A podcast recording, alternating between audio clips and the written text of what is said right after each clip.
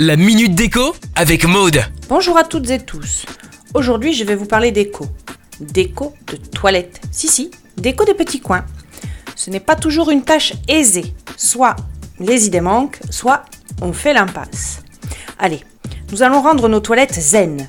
Optez pour des éléments naturels comme le bois ou la pierre. Des bambous, une statue de Bouddha et au mur des couleurs claires. Les toilettes ambiance métro. Pour un carrelage métro blanc. Il s'adapte à tous les styles rétro ou actuels. La pièce aura un style intemporel. Des toilettes scandinaves. Non, non, non, on ne va pas aller dehors. Les murs seront blancs et les meubles en bois clair. Des toilettes raffinées avec le style baroque.